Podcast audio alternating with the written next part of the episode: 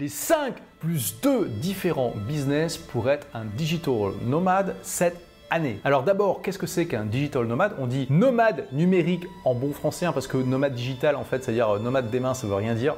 voilà. Mais donc l'idée, en fait, c'est d'avoir un business entièrement sur le web. Et qui dit business entièrement sur le web dit liberté géographique totale. Donc voilà, si tu veux, tu peux aller vivre à la campagne plutôt d'être dans cette ville polluée, euh, grise, qui euh, te déprime, ou tu peux littéralement, eh bien, parcourir le monde en permanence, ou à mi-temps, ou à quart-temps, ou aller vivre dans ce pays qui te fait Enfin, vraiment, les possibilités sont illimitées. Premier business pour être un nomade numérique, probablement le plus connu, le métier d'influenceur. Donc le métier d'influenceur, je le mentionne avant tout pour dire que c'est probablement pas le métier dans lequel tu devrais te lancer. Et là tu vas me dire quoi, mais pourquoi Olivier? Eh Bien pour plusieurs raisons. La première, c'est que la compétition est extrêmement élevée. Aujourd'hui, il y a tout le monde, plus euh, les, mamans de, de, c'est tout le monde, plus les cousins, plus les, les, concierges du cousin qui veulent devenir influenceurs. C'est un métier qui fait rêver, où il y a beaucoup de paillettes. C'est un petit peu euh, comme être star de cinéma. On se dit waouh, ça serait vraiment génial d'être influenceur. Donc le problème de plus de compétition, c'est que du coup, c'est beaucoup plus difficile de se faire sa place au soleil. Ensuite, c'est un métier qui demande vraiment d'avoir un trafic gigantesque pour pouvoir être rentable. Et quand je dis gigantesque, c'est que si tu fais pas plusieurs millions de vues par mois sur tous tes réseaux confondus, ça va être compliqué de vraiment gagner un revenu significatif avec. Après, si tu gagnes quelques centaines d'euros par exemple par mois avec cette activité et que tu pars dans un pays à bas coût comme la Thaïlande, ça peut le faire. C'est clair, ça peut le faire et si ça suffit à te faire rêver, bah pourquoi pas tout à fait un métier que tu peux faire. Mais le problème de ce métier, et bien sûr c'est le troisième grand inconvénient, c'est que c'est très volatile. Tu peux avoir fait quelques vidéos qui ont très bien marché, qui ont été virales et qui euh, du coup euh, bah, te permettent de gagner ta vie pendant quelques mois et puis après bah, tu perds euh, la touche magique, les règles de la plateforme qui change, ou tu dis un mot qu'il fallait pas dans une vidéo, il y a tu as un mini bad buzz, il y a une partie de ton audience qui se retourne contre toi, etc. etc. Lorsque j'ai organisé mon événement, il y a quelques mois, mon événement physique, j'avais invité deux youtubeurs, Laurent Cardon de la chaîne Trash et puis euh, Chris de la chaîne Poisson Fécond, qui ont partagé à quel point parfois ils se sont prisonniers de leur audience. C'est le problème quand tu es influenceur, c'est que tu fais des choses très mainstream qui touchent beaucoup de gens et que donc tu dois quand même faire assez attention à ne pas trop t'éloigner des sentiers battus. Tu ne peux pas être trop politiquement incorrect. Alors après, il y, a des gens qui se positionnent sur ce créneau, mais il est du coup beaucoup, beaucoup moins mainstream. Et euh, bah, voilà, tu vas toucher moins de gens et donc diminuer ton revenu. Le côté que au-delà du fait que tu es plus prisonnier de ton audience, tu es aussi prisonnier de ta relation avec les plateformes et puis de ta relation avec tes partenaires commerciaux. Si tu as vraiment un bad buzz qui s'enclenche contre toi, bah peut-être que YouTube va démonétiser ta chaîne. Ça s'est vu dans le cas de plusieurs YouTubeurs. Peut-être qu'il n'y a plus aucun partenaire commercial qui va vouloir travailler avec toi parce qu'ils veulent pas faire de la pub sur une chaîne qui a une mauvaise image ça peut se comprendre. Ensuite, deuxième business model pour être un nomade numérique, et c'est le business model que j'utilise personnellement, c'est celui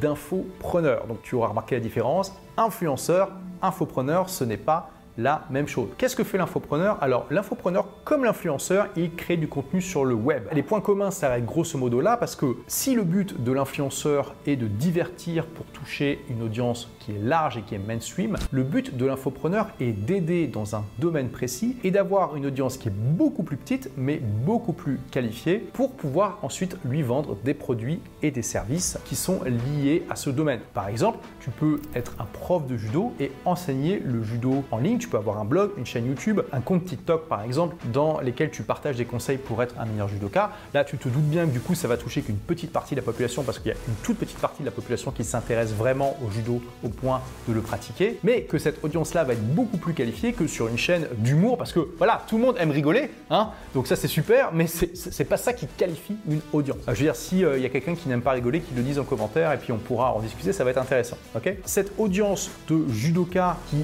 veulent progresser petite mais motivée et extrêmement qualifiée. Ensuite, ce prof de judo va pouvoir vendre des formations en ligne, des ateliers, voire même des services ou des produits, hein, des kimonos et des accessoires pour euh, eh bien, euh, mieux être un meilleur judoka sur le ring. Et si tu te dis, mais attends Olivier, c'est pas possible d'enseigner le judo en ligne, c'est tout à fait possible d'enseigner des activités physiques, mais au-delà de ça, tu peux enseigner euh, des langues, des instruments de musique.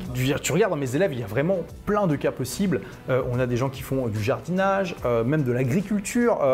J'ai Thierry Baillet par exemple, qui est un agriculteur et qui a vendu une formation sur le, le comment choisir les machines-outils quand on devient agriculteur. Enfin voilà, il y, a des tas de choses qui sont possibles. Donc les gros avantages de ce métier par rapport à celui d'influenceur, c'est que 1, tu as besoin d'un trafic beaucoup plus petit, donc plus facilement atteignable. 2, tu es moins tributaire de ton audience. Alors si tu commences à insulter les gens de ton audience, on est d'accord que ça va pas le faire, mais disons que si par exemple tu as un mini bad buzz, voire carrément un bad buzz contre toi, tu vas avoir une partie de ton audience qui ne va pas apprécier et qui va se retourner contre toi, mais tu auras toujours une partie de ton audience qui va être loyal. Bien sûr, ça va dépendre de qu'est-ce qui a déclenché le bad buzz, mais on va dire que quel que soit ce qui arrive, il y aura toujours une partie de ton audience qui te restera loyale. Et comme tu vas pas dépendre d'une plateforme ou de partenaires commerciaux, parce que si YouTube démonétise ta chaîne, c'est pas grave, c'est pas ça qui te fait gagner vraiment de l'argent. Ça peut éventuellement te donner un petit pourboire, mettre du beurre dans les épinards, mais c'est pas ça qui est ta principale source de revenus. C'est pas grave parce que tu auras toujours une partie de ton audience qui va continuer à Troisième avantage, oui, euh, le métier d'infopreneur est plus concurrentiel que, mettons, il y a 10 ans, mais il reste beaucoup moins concurrentiel que le métier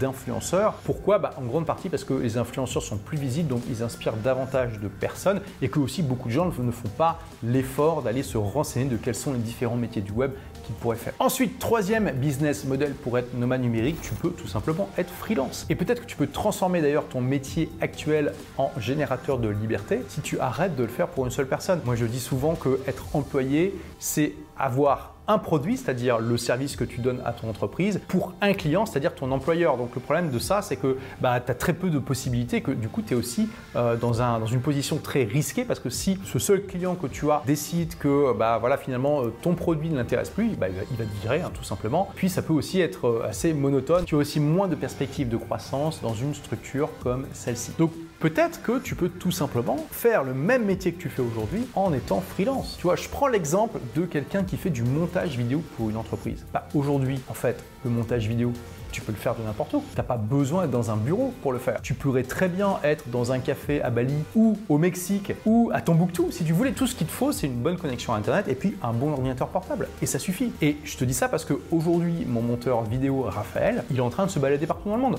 Récemment, il était en Nouvelle-Calédonie. Là, en ce moment, il est à Buenos Aires en Argentine. Et demain, je ne sais pas où il sera. Et ça n'a aucune importance parce que moi, je continue à lui envoyer mes, mes vidéos sur Dropbox et lui continue à les recevoir et à m'envoyer les vidéos finales et à les mettre sur ma chaîne YouTube. Et tu vois, il y a énormément de métiers comme ça aujourd'hui où les gens vont encore au bureau plus par tradition que par réflexion. En fait, la règle de base, c'est que tout ce qui est fait sur un ordinateur peut être fait de n'importe où aujourd'hui et que donc si on te force à aller au bureau pour travailler sur un ordinateur, eh bien c'est pas logique en fait. Après, il y a des vraies raisons logiques pour lesquelles on, peut vouloir avoir des gens au même endroit au même moment hein, pour créer une collaboration, une émulsion, etc. Mais techniquement, sur les tâches en elles-mêmes, il n'y a aucune raison d'être quelque part par rapport à un autre endroit. Et donc voilà, si tu es dans un métier comme ça euh, qui utilise beaucoup l'ordinateur, pense à ça. Hein. Tu peux être un freelance en rédaction web, en graphisme, en vidéo, en comptabilité. Tu pourrais très bien être un comptable à distance. Imagine si tu t'étais dans un pays en plus où le coût de la vie est moins cher, où il y a moins d'imposition, par exemple la Thaïlande ou Bali, tu vois, bah, tu pourrais proposer à des clients en France, en Belgique, ensuite, ça dépend du pays où tu viens, des prestations de comptabilité qui seraient beaucoup moins chères et que tu peux faire complètement à distance. Aujourd'hui, par exemple, ça n'a plus aucun intérêt d'avoir des bureaux quand tu es expert comptable. Tu peux tout faire à distance. Quatrième business model pour être un nomade numérique, être coach ou consultant. Et là aussi, c'est pareil. Tu sais, euh, il y a quelques mois, j'étais à Bali et j'ai rencontré un psychologue australien qui vivait à Bali la moitié de l'année. Et il m'a dit voilà, grâce au Covid, je me suis rendu compte de quelque chose d'incroyable. C'est que pendant le Covid, je n'avais pas le droit de voir mes patients, donc euh, j'ai continué à faire des consultations sur Zoom à distance. Et quand le Covid s'est arrêté, je ne me suis pas arrêté de faire ces consultations à distance. Je continue aujourd'hui et j'ai une énorme partie de ma clientèle que je ne vois même plus physiquement. Du coup, ça me permet comme ça de voyager partout dans le monde. Et comme j'adore Bali, bah, j'y vis maintenant la moitié de l'année et je continue à voir comme ça tous mes clients en Australie. Si tu es coach et consultant, tu peux tout à fait faire la même chose. Alors du coup, c'est vrai que là, dans un métier comme celui-ci où tu dois travailler de manière synchrone avec tes clients, c'est-à-dire faire des réunions, faire des zooms, ce genre de choses, tu es un peu plus limité parce que probablement tu ne veux pas avoir un décalage horaire trop important. Après, il y a des gens que ça ne dérange pas du tout d'avoir 12 heures de décalage horaire. Si ce n'est pas ton cas, si par exemple tu te dis, ok, j'accepte maximum plus 3 heures ou moins 3 heures par rapport euh, là où sont la plupart de mes clients, bah regarde, si la plupart de tes clients sont en France, ça donne accès à toute l'Europe, toute l'Afrique, une partie du Moyen-Orient et puis même une partie de l'Amérique parce qu'il y a une partie du Brésil où il y a euh, moins 3 heures ou moins 2 heures en fonction des périodes de l'année. Donc je veux dire, déjà, tu as accès à des, il faudrait compter, mais probablement plus de 100 pays différents qui peuvent t'accueillir. Ensuite, cinquième business model, l'e-commerce ou le drop shipping. Alors, je t'avoue que c'est pas du tout ma spécialité, mais je le mentionne parce que c'est évident qu'aujourd'hui, tu as tous les outils qu'il faut pour pouvoir gérer comme ça des boutiques e-commerce du monde entier. Même si tu as besoin de stocker de la marchandise dans un pays donné ou dans un emplacement géographique donné, aujourd'hui, il y a énormément de prestataires dans toute la chaîne qui s'occupent de ça pour toi. Amazon est un des acteurs les plus connus hein, de ceci. Tu peux très bien euh, tout stocker chez Amazon si tu le souhaites. Donc, il faut le mentionner. Le dropshipping, c'est encore mieux parce que là, c'est carrément le grossiste, le fournisseur qui va expédier directement à ton client final. Et maintenant, il est temps d'arriver à la partie plus 2. Alors, pourquoi je vous dis plus 2, les rebelles intelligents? Bah, Tout simplement parce que les deux derniers modèles que je vais vous présenter, c'est pas vraiment des business models en tant que tels de nomades numériques, mais vous allez voir qu'on peut les adapter justement pour l'être. Le plus un des business models, c'est tout simplement d'avoir une entreprise classique. Là, vous allez me dire, mais attends, Olivier, si, euh, je sais pas, moi j'ai une boulangerie, euh, comment tu veux que je me balade dans le monde entier? Très bonne question. Bah, l'idée, bien sûr, c'est d'automatiser complètement son business physique. Et c'est possible de faire ça, et ça fait très longtemps, des siècles, que des entrepreneurs malins le font. Tu peux très bien embaucher quelqu'un qui dirige à ta place la boulangerie. Tu peux, plutôt que d'être le dirigeant, être le propriétaire d'une entreprise. Et bien sûr, il y a certains business qui vont plus se